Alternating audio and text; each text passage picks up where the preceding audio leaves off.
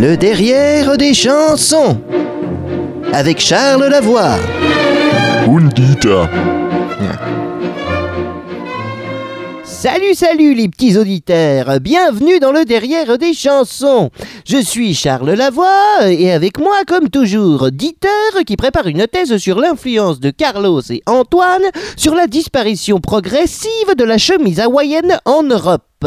Hallo Bon, Dieter, ne perdons pas de temps, je me sens bien chaud, alors j'espère qu'on a une chanson un petit peu marrante cette semaine, hein? Na, nicht wirklich. Ah zut Bon ben envoyez quand même, c'est pas grave. Oh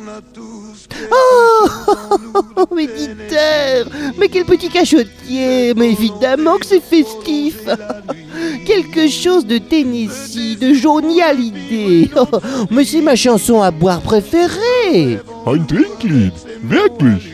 Oh mais évidemment Mais écoutez-moi ça On a tous quelque chose en nous de Tennessee Une ou deux bouteilles dans son cas Parce que qu'est-ce que vous connaissez comme boisson du Tennessee, hein, Dieter le Jacques Daniel, auditeur. C'est écrit en bien gros sur l'étiquette noire, là.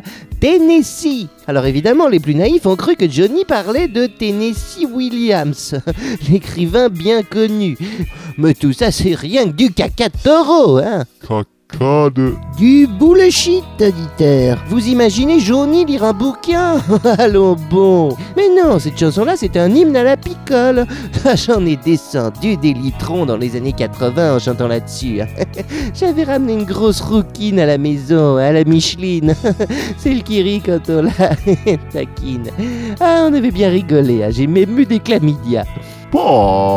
Oui, pardon, Dieter, je m'égare, hein, mais Micheline, si tu nous écoutes, je garde un souvenir charmant de nos ébats. Tu peux me contacter sur le site de la fabrique, hein Je t'attends, Micheline.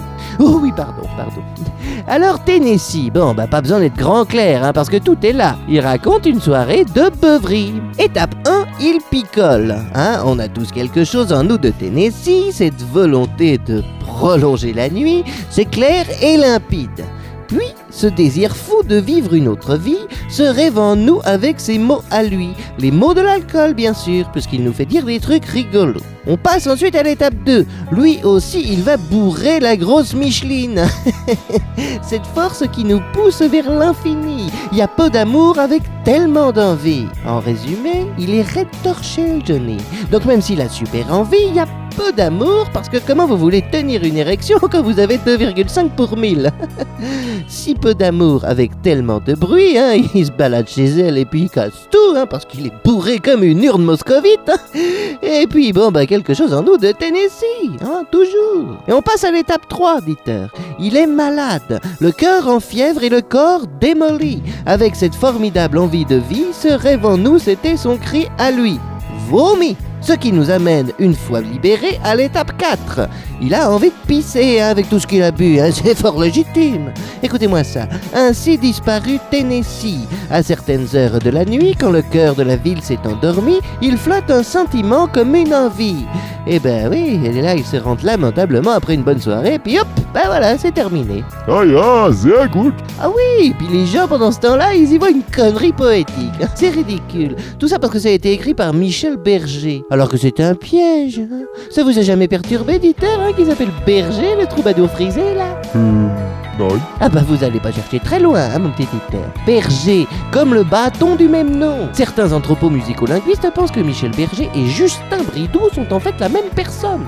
Et qu'il n'est pas mort en faisant un tennis, mais qu'il s'est retiré dans une ferme heureux pour faire des saucissons. D'ailleurs, Johnny et lui étaient frustrés, la maison de disques ayant refusé leur idée initiale, hein, une chanson qui parlait de la même chose, mais aussi de saucissons. Une chanson qu'ils ont quand même réussi à revendre quelques mois plus tard sous pseudonyme, hein, et qui a tenu 13 semaines comme numéro 1 du top 50. hein. La suite de Tennessee, si vous écoutez bien, raconte ainsi la même chose. Et cette chanson, c'est évidemment bah, celle-là. Ah, ça vous embouche un coin, hein? Et nous, on va en déboucher un autre. hein? Allez, bonne semaine, hein? Peter, sortez la nisette. Allez, hop.